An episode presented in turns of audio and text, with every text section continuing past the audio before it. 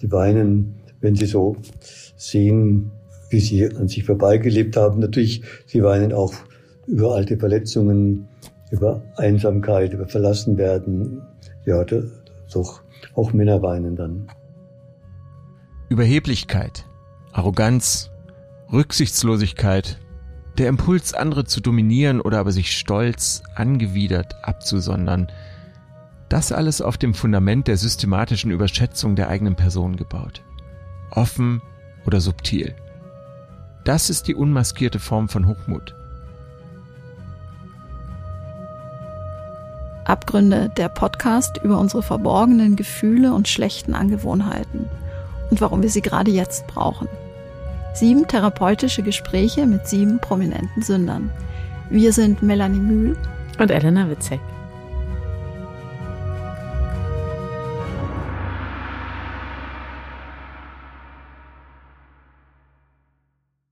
Elena, Hochmut gilt ja als die schlimmste unter den sieben Todsünden. Der Hochmütige, das steckt ja schon im Namen drin, erhebt sich über andere und blickt verächtlich auf sie hinab. Oft ist er ein Narzisst, Empathie ist ihm fremd. So oder so ähnlich jedenfalls erlebe ich hochmütige Menschen. Geht es dir da ähnlich, Elena, oder blickst du vielleicht ganz anders auf Hochmut als Sünde? Ja, ich würde sagen, in diesem Fall bin ich deiner Meinung. Auch Leute, die hochmütig, also die mir hochmütig erscheinen, erzeugen jedenfalls immer relativ große Aversion bei mir. Und auf der anderen Seite spürt man dann ja auch diese Verletzlichkeit, also dieses Konstrukt, was die um, ein, um sich aufbauen. Neulich hat mal jemand, den ich schon viele Jahre kenne, zu mir gesagt, in Debatten hört er von gegenteiligen Meinungen nie was Kluges. Die Leute wären ihm und seinem scharfen Geist oder Verstand nicht gewachsen. Und da blinkte irgendwie so viel Angst aufgefühlt, dass es mir dann schon fast wieder leid tat. Das ist ja gerade, wenn man jemanden kennt, glaube ich, so eine Aussage auch ein bisschen verstörend, weil man auf einmal auf so eine Seite blickt, die man vorher gar nicht kannte. Ja, das stimmt. Also ich habe das Gefühl, dass hochmütige Menschen sowas um sich herum, so eine Art Festung um sich aufbauen, die gar nicht zu dem passt, ähm, was man eigentlich von Menschen, die einem nah sind, erwartet. Ich habe den Eindruck, dass hochmütige Menschen sich eigentlich ziemlich schnell selbst entlarven, äh, viel schneller als gierige oder, oder wirklich neidische Menschen, weil das Hochmütige, glaube ich, in so vielen einzelnen Aspekten des Auftretens ganz schnell zum Vorschein kommt und eben natürlich einerseits auch was Faszinierendes haben kann, aber auf mich auch unheimlich abstoßend wirkt tatsächlich und ich mich sofort dann auch davon fernhalten möchte, von diesen Menschen, denen man ja immer wieder begegnet. Was würdest du sagen, welche Verhaltensweise oder welches Auftreten so für den für Hochmut am ehesten steht oder was dir als erstes auffallen würde? Naja, aber ich, ich glaube, das ist sozusagen so ein, auch so eine Kälte im Blick vielleicht, eine Kälte im Blick, eine, ein schnelles ähm, Urteil und zwar ein vernichtendes Urteil ohne Information vorher abzuwägen oder wenn es jetzt zum Beispiel äh, darum geht, äh, was du angesprochen hast, die Argumente der Gegenseite zu beurteilen, also nicht richtig zuzuhören. Und ähm, diese Ausstrahlung, ähm, mir gehört die Welt und ich erkläre euch die Welt ähm, und ich finde, das vermittelt sich teilweise sehr oder nicht nur teilweise, sondern meistens leider sehr rasch. Und ähm, ich bin jedenfalls sehr gespannt, was Pater Anselm uns dazu aus seiner alltäglichen Arbeit erzählen kann. Ich auch.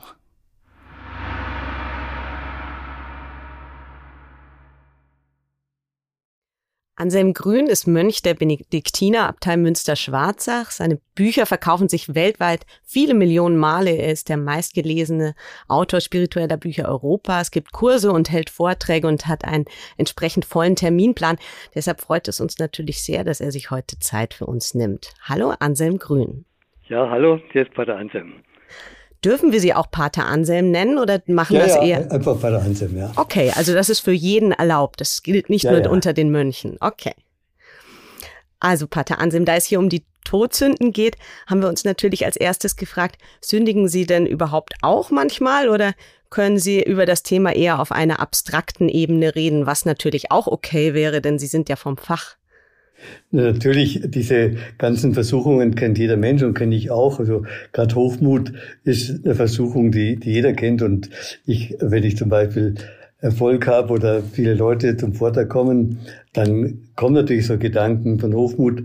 Aber es geht eben darum, wie ich damit umgehe. Die Mönche sagen, wir sind nicht verantwortlich für die Emotionen oder für die Leidenschaften, die uns hochkommen, sondern nur dafür, wie wir damit umgehen. Und, und wie gehen Sie denn damit um, wenn Sie spüren, dass, dass Sie von einer dieser Emotionen gepackt werden? Gut, dass ich einfach sage, es ist Geschenk, wenn, wenn ich Erfolg habe und äh, ich lasse es wieder los und ich bin dankbar, äh, wenn äh, meine Gedanken ankommen, wenn die Bücher ankommen, aber ich kann nicht davon leben. Also ich versuche das einfach dann mit beiden Füßen wieder auf der, auf der Erde zu stehen und sagen, ich bin jetzt hier und äh, sage Ja zu meinem Leben und ich kenne ja auch meine Schattenseiten. Würden Sie denn sagen, die Sünden sind noch der Ursprung dieser lebenslangen Suche der Menschen? Also wenn die Menschen zu Ihnen kommen beispielsweise, beziehen Sie sich dann auch auf die Sünden? Gut, äh, Sünden nicht so als Übertretung von, von Geboten, sondern Sünden als, als Tendenzen, ja.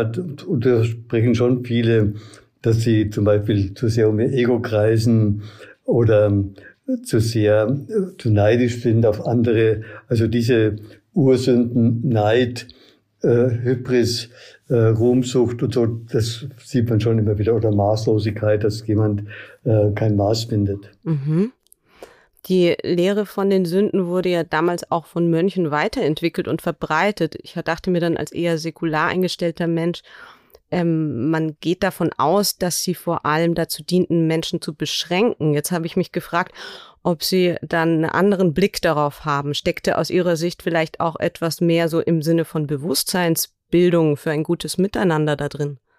Ja, also die Mönche haben ja nicht von Lastern gesprochen, sondern von Leidenschaften. Und die sagen, äh, die kann man nicht abschneiden, sondern muss damit umgehen, weil in der Leidenschaft steckt ja auch eine Kraft, also auch im Hochmut steckt ja zumindest die Kraft, ich will mich anstrengen, ich will ähm, etwas leisten, das ist ja positiv, aber in jeder äh, Leidenschaft steckt eben auch eine Schattenseite und die Mönche haben eben genau den Menschen äh, studiert mit seinen Licht- und Schattenseiten und es war eine Art Selbsterkenntnis und der Weg für die Freiheit, nicht in, der, nicht in so eine Enge oder nicht in das Gefühl, ich darf nichts, sondern die Frage, wie gelingt mein Leben?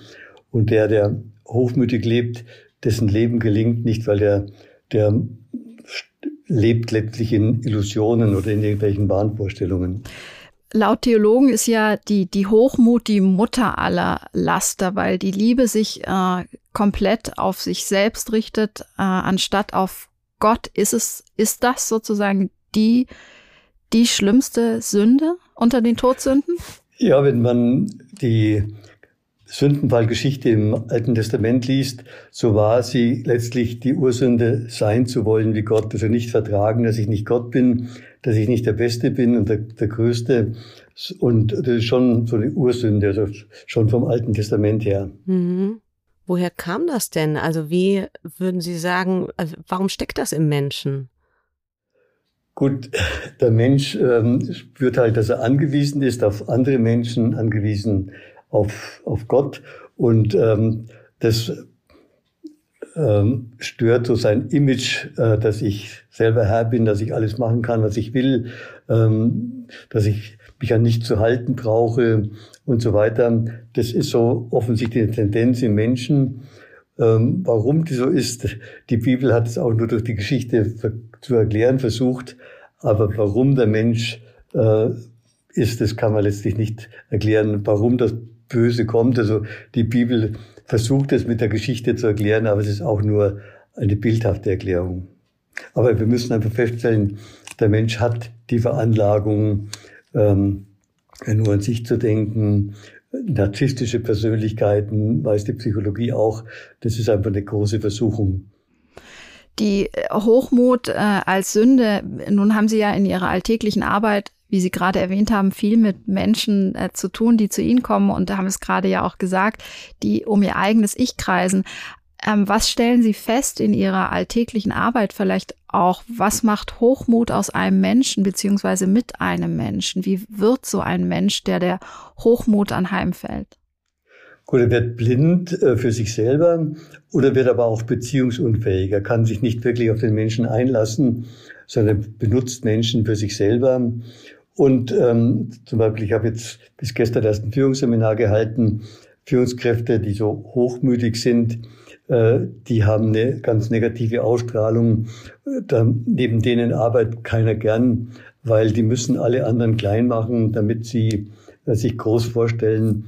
Und also insofern hat ihr Hochmut ganz destruktive Auswirkungen auf, auf das Umfeld. Das ist interessant, was äh, Pater Anselm hier sagt. Fragen wir doch mal Thorsten Kienast, unseren Therapeuten, was er dazu meint. Thorsten, du hast bei deiner Arbeit ja sehr viel mit Führungskräften zu tun. Hochmütige Führungskräfte, ist es deiner Meinung nach, äh, machen die Schule oder sind die ein Auslaufmodell? Na, das ist ein klares menschliches Verhalten, ein Gruppen- und ein Rudelverhalten. Wer jagt, braucht jemanden, der sozusagen anführt und strukturiert. Das ist ja das Thema. Hochmut ist erstmal ein Problem, wenn dahinter nichts steckt dann kommen die Leute relativ schnell zu Fall. Wenn die Leute Fähigkeiten haben auf ihrem Gebiet und dann noch hochmütig sind, zusammengepackt mit ein bisschen Charme, dann sind die gewinnend. Und es ist so in der Natur der Menschen, dass Menschen auf Angst reagieren und sich dann sozusagen ähm, fügen und formen. Das haben wir vielfach in der Geschichte schon gesehen. Ähm, und wenn dann was Gutes bei rauskommt, das sind die ganz großen Top-Unternehmen, aber auch sportliche, kleine Unternehmen, wenn dann was Gutes bei rauskommt, dann lassen sich Menschen schlecht behandeln und sind am Ende doch stolz auf den Chef, die Chefin, auch wenn da Hochmut dabei ist. Aber das ist eine Frage der Mischung zwischen Fähigkeiten und ähm, dem darauf gesetzten Hochmut. Menschen lieben es, jemanden zu folgen. Und wer das nicht liebt, wird selbstständig oder ja, gründet ein eigenes Unternehmen. Und das führt, funktioniert aber nur zeitlich begrenzt oder kann das ganz grundsätzlich und dauerhaft auch so ein System funktionieren? Für die Gruppe, die sich dann sozusagen, die sich, wie du sagst, schlecht behandeln lässt und dann sich sozusagen an dem Erfolg des Hochmütigen, der ihnen vorsteht, labt. Na, die Hochmütigen, die, also wir sagen es mal so, die fähigen Hochmütigen, die ziehen ja eine Schneise und schaffen etwas und nicht durch die eigene Kraft, sondern durch ihren Stil und geben denjenigen, die angestellt sind oder da folgen, Followern, Flügel. Das haben ja einige Fußballtrainer auch schon gesagt. Wer bei mir mitspielt, äh, muss äh, die Erfahrung machen, dass er sich jetzt noch nicht vorstellen kann, zu was für Leistungen er fähig mhm. gewesen ist. Und alle gute Unternehmen ähm, bringen die Leute zur Höchstleistung und danach sind die Leute, ähm, die Mitarbeiter geläutert und wissen, was in ihnen steckt. Das ist eine wichtige Erfahrung, die man haben muss. Und die Leute, die tatsächlich fähig und hochmütig sind und ausreichend Charme haben, um die Leute zu binden, die schaffen es auf Dauer. Und dann gibt's halt eine entsprechende Fluktuation. Die Leute, die verbrennen dabei, die gehen, aber auch die Leute, die dann sagen, okay, alles klar, mir reicht die Schule und ich starte jetzt was eigenes, die gehen auch, aber dann, das nennt man dann Netzwerk.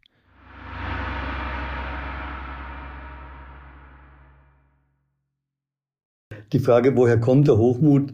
Weil viele ähm, möchten ihre Schattenseite nicht anschauen, sie haben so ein großes Image von sich und wollen das Image nach außen darstellen und die Erlaubnis einfach, ich darf Mensch sein, auch mit Fehlern und Schwächen.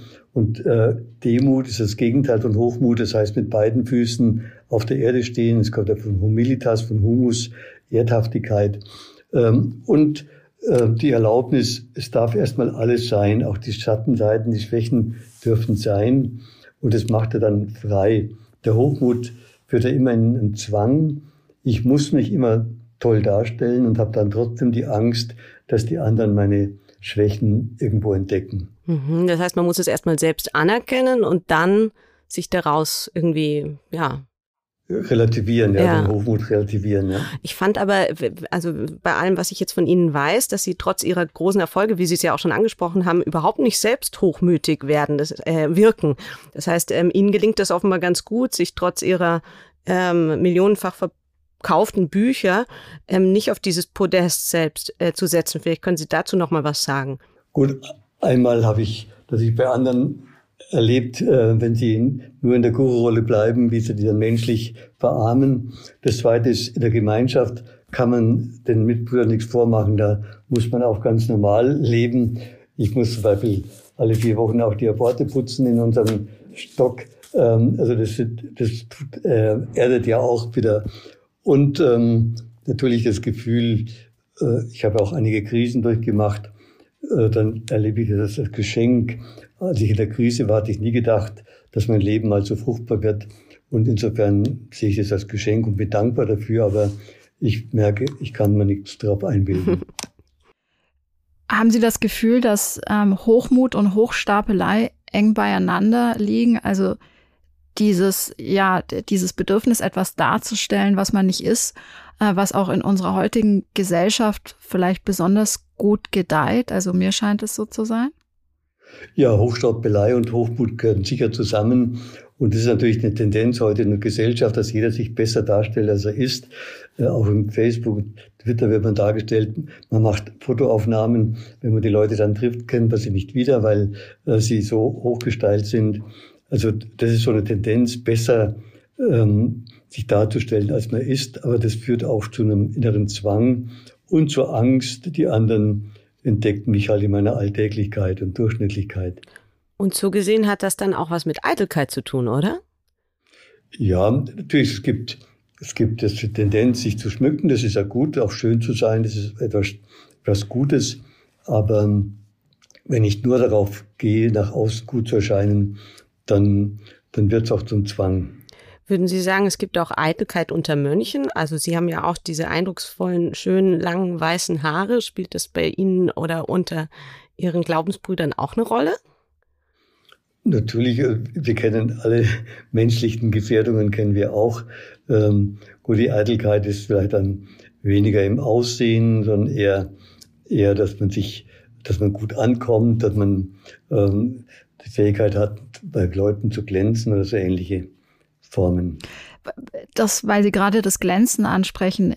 Hochmut begegnet einem ja auch gerade im, im, im Bereich der Gebildeten, auch im universitären Bereich, ziemlich häufig. Also dieses sozusagen äh, die anderen äh, die Welt zu erklären und sich äh, über sie zu stellen. Äh, ist es etwas, wogegen dann vielleicht äh, Sie und Ihre äh, Glaubensbrüder auch kämpfen müssen, damit Sie eben nicht in so eine so eine Richtung äh, kommen, äh, über den Dingen zu stehen? Klar, es ist schon ein Kampf. Also ähm, Professoren, die natürlich gut sprechen können, ähm, die glänzen und äh, machen Eindruck. Aber wenn man da genau hinschaut, ist es wirklich, ist der Mensch in sich ruhend, ist er ausgeglichen, ist er authentisch oder ähm, ist er nur im Kopf und muss er glänzend argumentieren? Und ähm, dieses rein rational argumentieren ist ja auch eine Form von von Kontrolle haben, dass ja keiner meine Schattenseiten sieht. Und da merkt man aber, ähm, wenn man genau hinschaut, das ist nicht so imponierend, sondern der braucht es, äh, so viel zu reden und so viel äh, zu glänzen. Und irgendwie wirkt es dann peinlich auf, auf die Zuschauer. Mhm, merken Sie das den Menschen dann gleich an? Sie sind ein ziemlich guter Menschenkenner. Ja, ich spüre schon. Also wenn ich einen Vortrag höre, äh, höre ich genau hin, Zelebriert er sich selber oder hat er was zu, zu sagen, was mich berührt? Mhm. Sie empfehlen den Menschen ja auch unter anderem, sich nicht so sehr von außen, von anderen beeinflussen zu lassen. Da habe ich mich gefragt, kann es denn manchmal auch hilfreich sein, dass man so eine Art von Hochmut ähm, für sich irgendwie definiert? Vielleicht ist Hochmut dann auch das falsche Wort, um sich abzugrenzen nach außen. Gut, äh, es ist wichtig, ein Selbstwertgefühl zu haben, also Ja zu sagen zu sich selber und auch dankbar zu sein, sich nicht klein zu machen. Das ist das Gegenteil, dass andere sich ständig klein machen. Ich bin nicht richtig. Also es braucht ein gesundes Selbstbewusstsein, Selbstwertgefühl. Aber Hochmut ist immer mit Blindheit, hat mit Blindheit zu tun, dass man ein hohes Idealbild von sich hat und blind ist für die eigene Realität. Und das führt eigentlich letztlich in Zwiespalt und äh, Zirke Jung, ein Schweizer Therapeut, sagt, die größte Gefahr der Hybris ist, dass man sich mit archetypischen Bildern äh, identifiziert, zum Beispiel mit dem Propheten oder mit dem Heiler oder mit dem Helfer und äh, meint, man könnte allen helfen, allen heilen und ist blind für die eigenen Bedürfnisse, zum Beispiel für das Bedürfnis nach Nähe oder nach äh, Bewunderung. Albert Görre sagt, es gibt manche äh, Führungskräfte, die sammeln um sich herum lauter Bewunderungszwerge. Und da merkt man, das ist kein Zeichen von Reife, sondern das wirkt dann irgendwie peinlich. Gleichzeitig haben diese hochmütigen Menschen oder die nach außen hin etwas repräsentieren, äh, was ihnen so eine gewisse Macht, äh, also sie bestrahlen eine gewisse Macht aus und eine gewisse Souveränität. Es hat ja auch eine, eine Faszination. Was glauben Sie, warum sind wir von solchen Leuten einerseits äh, auch fasziniert oder nochmal zum Stichwort Hochstapelei, äh, gehen solchen Leuten leicht auf den Leim? Gut, wenn einer mit großem Selbstbewusstsein auftritt, spricht er natürlich vor allem die Menschen an, die wenig Selbstvertrauen haben, weil die haben das Gefühl, bei so einem starken Mann, der narzisstisch nach außen auftritt, glänzend auftritt, äh, haben wir Teil an seinem Glanz, haben wir Teil an seiner Stärke, wenn wir ihn bewundern. Äh, also es sind meistens labile Menschen und Menschen mit wenig äh, Rückgrat, die solchen Menschen, äh, solche Menschen bewundern. Die, die in sich ruhen, die schauen eher kritisch dahin. In schlauer Form präsentiert, intelligent verpackt und am besten mit ein paar zufälligen Anfangserfolgen oder die Gunst der Stunde nutzend, können hochmütige Personen auf viele Menschen sehr attraktiv wirken und sich dann auf einen dornenreichen Weg in eine beschämende Abhängigkeit locken. Denn die meisten Menschen fühlen sich magisch von Personen angezogen, die den Eindruck erwecken, zu wissen, wo es lang geht, als aggressives Flaggschiff wie ein Fels aufrecht in der Brandung zu stehen, schnelle Entscheidungen treffen können und mit Wucht Andersdenkende vernichtend in die Grenzen weisen.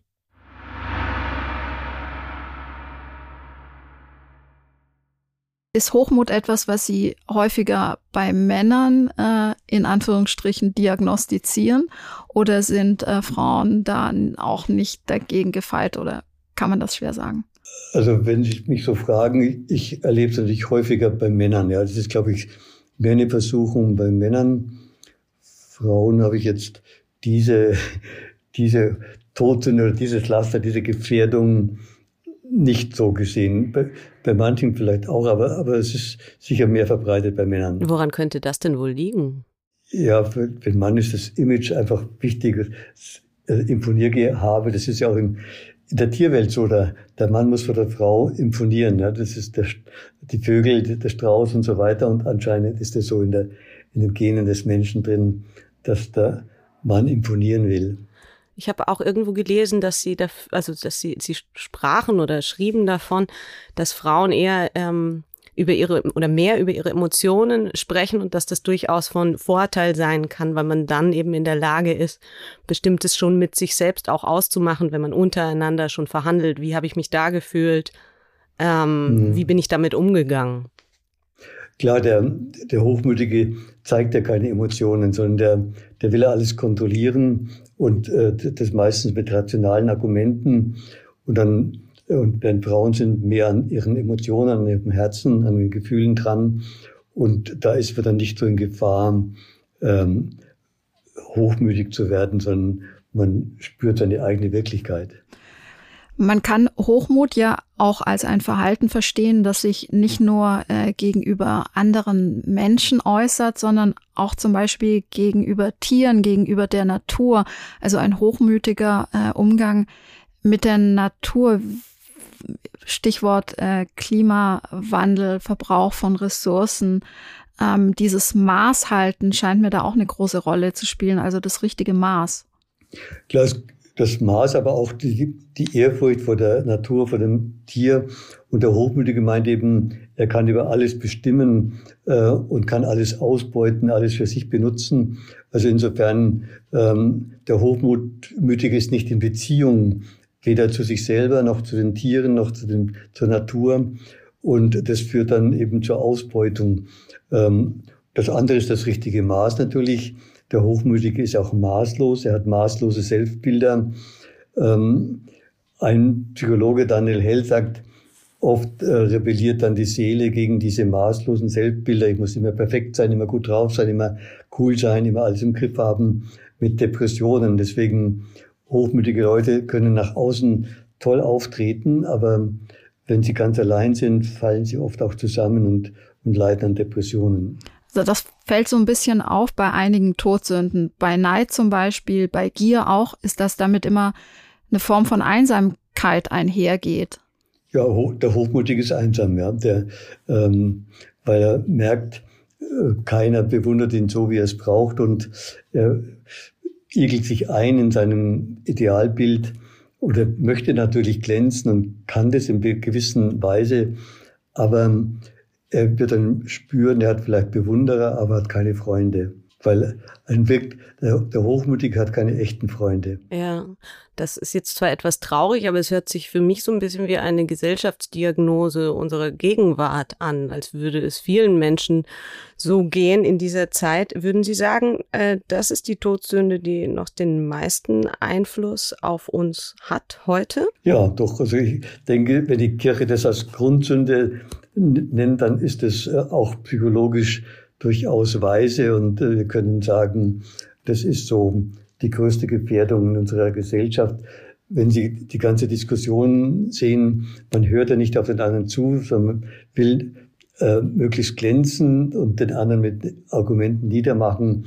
Das ist ja typisch Hochmut und äh, da ist keine Kommunikation, keine Beziehung da, sondern letztlich Beziehungslosigkeit und nur Selbstdarstellung. Wie, wie lernt man das wieder in Beziehung zu treten? Was raten Sie Menschen, die mit diesem Problem zu Ihnen kommen, die merken, sie sind hochmütig geworden und haben sich entfremdet von sich selbst und von ihrer Umwelt? Gut, ich rate erstmal still zu werden und ähm, schauen, was da alles hochkommt an Gedanken und Gefühlen und die Erlaubnis, alles darf sein. Also keine Angst zu haben. Ich kenne Menschen, die in Panik geraten, wenn sie still werden, weil sie das Gefühl haben, ihr Leben stimmt eben doch nicht. Und äh, der Hochmütige kann nur ähm, davon loskommen, wenn er sich erlaubt, es ist so. Also ich darf mal annehmen, ich bin jetzt hochmütig und dann kann ich es auch loslassen. Wenn ich total dagegen kämpfe, dann klebt es weiter an mir. Und das andere ist, dass ich äh, versuche, vom Kopf wegzugehen und einfach sage, legen Sie mal Ihre Hand aufs Herz und spüren, welche Gefühle da kommen, spüren Sie sich im Körper. Weil wenn jemand im Körper spürt, dann ähm, und im Spüren ist, dann hat er, äh, ist er nicht in Gefahr, äh, im Hochmut sich über alles zu erheben. Aber geben das Ihnen gegenüber wirklich Menschen zu, dass sie hochmütig sind?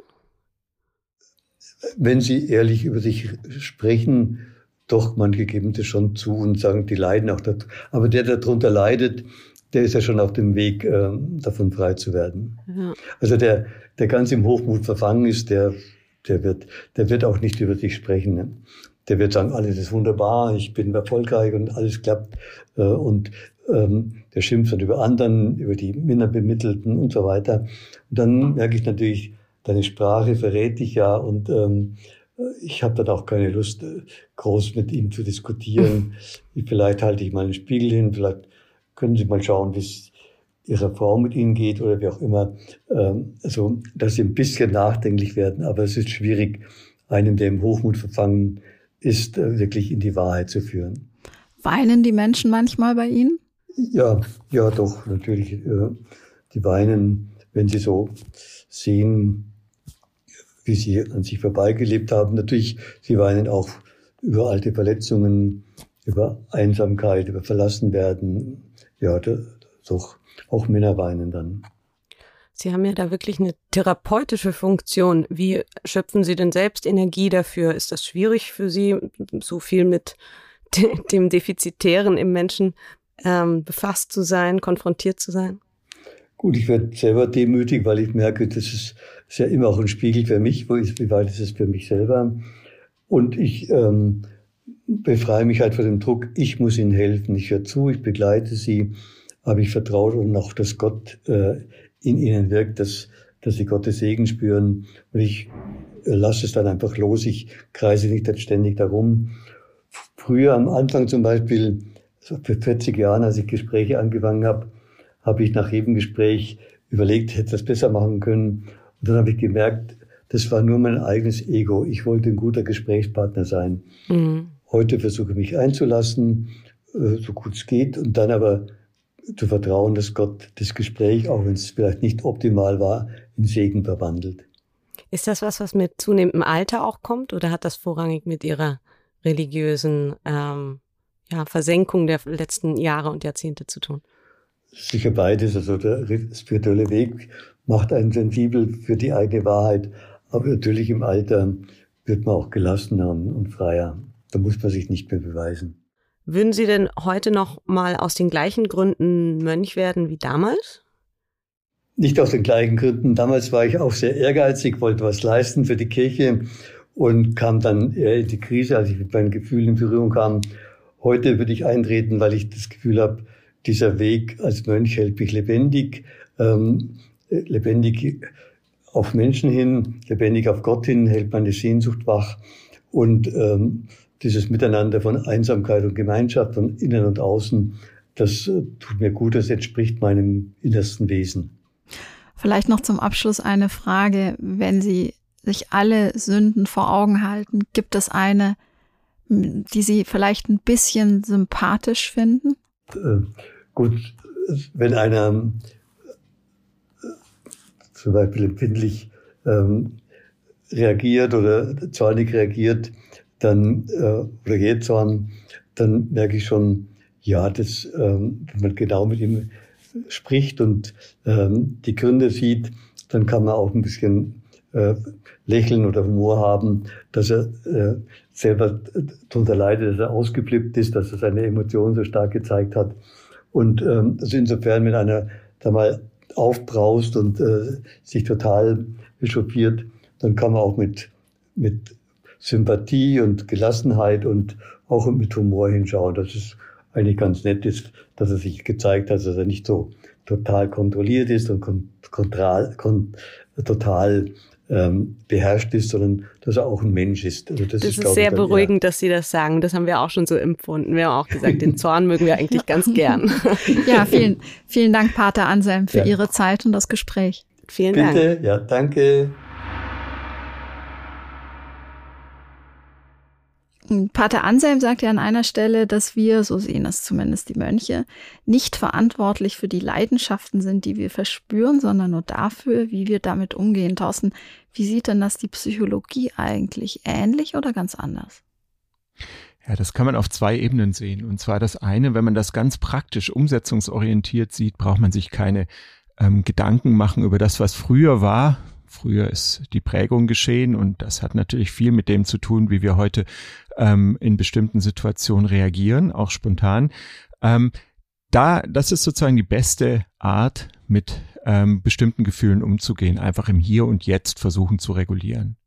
Da gibt es natürlich aber auch andere ähm, psychologische Herangehensweisen, die arbeiten sehr stark über die Prägung, das Aufwachsen in der Kindheit und Live-Events, die am Ende ihre Arme ins Hier und Jetzt strecken und dann entsprechend Gefühle produzieren in Situationen, wo sie vielleicht etwas geringer ausgeprägt sein sollten oder vielleicht gar nicht passen.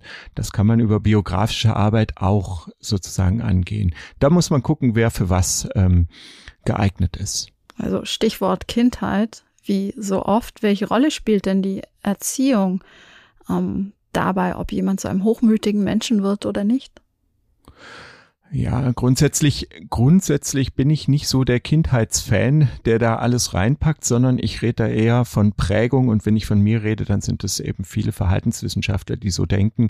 Ähm, natürlich eine extrem große und zwar muss man sagen, dass hochmütiges Verhalten ganz häufig bei Leuten vorkommt, die ein schwaches Selbstwertgefühl haben ne, oder ein schwaches Selbstbewusstsein. Das ist ein Unterschied, Selbstwert und Selbstbewusstsein. Aber im Grunde ähm, gibt es viele Leute, nicht alle, die darüber versuchen, dieses, dieses Schmerzen im Selbstwertempfinden zu kompensieren und dann nach außen hin gut dazustehen viele von den Leuten wissen das gar nicht mehr und meistens spielt es auch keine Rolle, im Hier und Jetzt. Es sei denn, man beginnt, sich selbst das Wasser abzugraben durch diese Art und Weise oder anderen Leuten damit Unrecht zu tun. Dann wäre es gut, flexibler zu sein. Du bist ja selbst Vater von zwei Kindern. Wie bringst du ihnen so eine gewisse Form von Demut eigentlich bei? Ach, das ist sehr schwierig. Das ist ein sehr schwieriges Thema, weil ich glaube, als Eltern kann man nie genau wissen, ähm, was bei rauskommt, wenn man versucht, irgendetwas beizubringen. Und ähm, nun, also Rücksichtsnahme gegenüber anderen Menschen, aber auch im richtigen Moment zu wissen, ähm, was wirklich wichtig ist und dann versuchen, Kompromisse zu schließen. Ja, das ist eine schwierige Frage, die ich glaube, als Vater denkt man, man macht mehr falsch als tut mir leid, wenn ich da jetzt so nachdenklich wirke. Da bin ich auch als Profi sozusagen, ähm, ja, ich hoffe, dass es gut geht. Vielleicht ganz grundsätzlich scheint es ja auch schwierig zu sein, sagte Pater Anselm ja auch schon, ähm, den richtigen, ähm, das richtige Maß zu finden. Also zum einen dankbar zu sein und ähm, sich auf der anderen Seite aber nicht zu klein zu machen. Das ist ja dann irgendwie ein schmaler Grad offensichtlich. Ja, und, und gesunde Charaktere können das, weil die immer wissen, was ihnen wichtig ist. Äh, und wenn Leute so ein bisschen neurotischer sind, dann gibt's einen kleinen Trick und einen Tipp, wie man da tatsächlich ein bisschen mehr Flexibilität reinbringt.